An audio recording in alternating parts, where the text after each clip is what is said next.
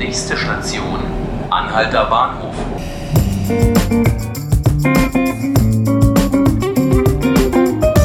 Hallo, willkommen zu 5 Minuten Berlin, dem Tagesspiegel Podcast.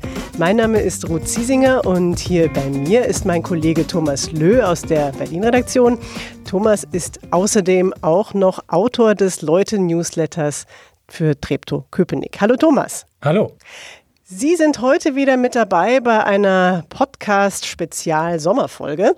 Wir stellen Ihnen hier in den Ferien in loser Folge die zwölf Berliner Bezirke vor und dazu eben auch unsere zwölf Tagesspiegel-Leute-Newsletter.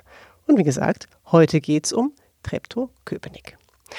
Wer den Bezirk jetzt mal genauer kennenlernen möchte vielleicht oder selber dort lebt und denkt, was kann ich jetzt gerade in den Ferien Schönes unternehmen, was würdest du empfehlen, Thomas? Was kann man machen? Also es hängt natürlich ein bisschen davon ab, ähm, wie man aufgestellt ist.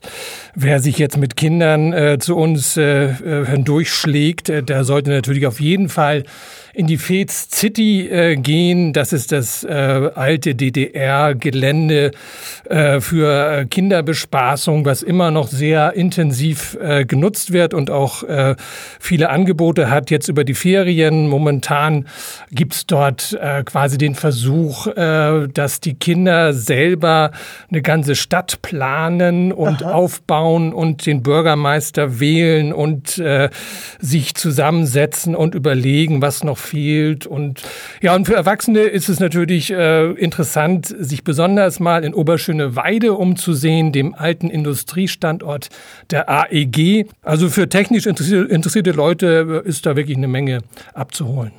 Grillen im Park sollte man besser nicht, können wir deinem aktuellen Newsletter entnehmen. Was ist da los? Ja, da gab's jetzt einfach mal Kontrollen im Treptower Park, mhm. der ja quasi noch am, ja, zwar am Rand der Partyzone äh, liegt, aber dennoch äh, gerade am Wochenende von sehr vielen jungen Leuten aufgesucht wird. Und natürlich äh, sind da dann auch immer wieder ein paar äh, Griller dabei, äh, obwohl das eben schlichtweg dort äh, verboten ist. Äh, das ist ein Gartendenkmal, da darf nirgendwo gegrillt werden. Und äh, der Bezirk, das Bezirksamt äh, hat jetzt einfach mal eine Kontrolle gemacht und wohl äh, 40 äh, Griller äh, in flagranti ertappt und äh, darauf hingewiesen, dass sie das doch besser unterlassen sollten. Also der Appell natürlich tatsächlich den Treptower Park äh, zu nutzen. Auch für Picknicks ist das ganz toll dort, aber eben nicht zum Grillen. Welches Thema beschäftigt dich denn beim Newsletter-Schreiben besonders im Bezirk?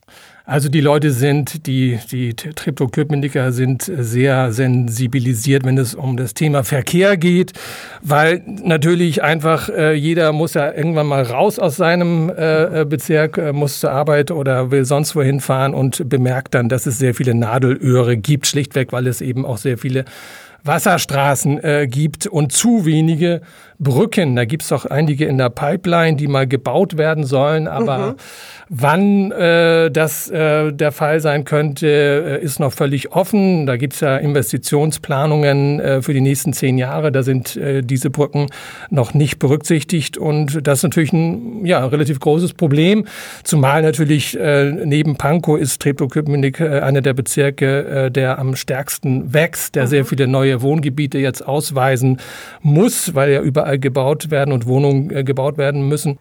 Treptow-Köpenick hat mit dem Technologiestandort Adlershof auch den laut Eigenwerbung klügsten Kiez Berlins. Wie verändert denn Adlershof auch den Bezirk? Tut sich da auch was? Ist das zu spüren? Ja, wir hoffen natürlich, dass die Klugheit der vielen Menschen, die dort forschen und äh, die natürlich aus äh, vielen Ländern dort äh, meistens vorübergehend äh, unterwegs sind und an irgendwelchen Projekten arbeiten, dass das abstrahlt auf äh, äh, quasi den, den allgemeinen Level äh, der Intelligenz im Bezirk. Nee, also es ist natürlich erkennbar dadurch, dass sehr viele äh, Studenten inzwischen äh, äh, äh, dort flanieren und in den Parks äh, anzutreffen sind. Äh, man hört einfach mehr äh, Englisch jetzt ähm, im Bezirk. Äh, das ist schlichtweg jünger geworden. Ähm, das ist eigentlich eine gute Entwicklung, weil natürlich eigentlich der Bezirk tendenziell äh, eher zu alt ist. das ändert sich aber jetzt gerade eben durch diese Ansiedlungen und natürlich auch durch Familien, die hinzuziehen. Ganz kurz zum Schluss, was macht denn für dich ganz persönlich den, das Besondere am Bezirk aus? Na gut, also man, man hat äh, schlichtweg mehr Raum zur Verfügung als in anderen Bezirken. Ich habe ja auch mal in äh, Pankow äh, gewohnt, äh, also knapp hinter Prenzlauer Berg, im üblichen Altbauquartier. Äh, das war auch schön. Inzwischen äh, weiß ich es aber zu schätzen, wenn man einfach ein bisschen mehr Freiraum um sich herum hat. Äh, der Bezirk besteht zu ich will nicht lügen, aber fast 50 Prozent aus äh, Wald und, und Wasser.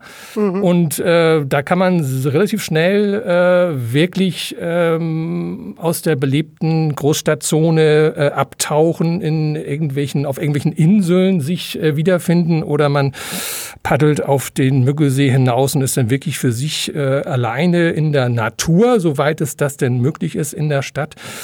Thomas, vielen Dank, dass du da warst. Das war unser 5 Minuten Berlin Ferienspezial. Heute mit meinem Kollegen Thomas Löh, der den Leute-Newsletter für Treptow-Köpenick schreibt. Und wenn Sie den Newsletter jetzt auch gern abonnieren wollen, dann tun Sie das bitte. Und zwar unter der Adresse leute.tagesspiegel.de www.berliner.de.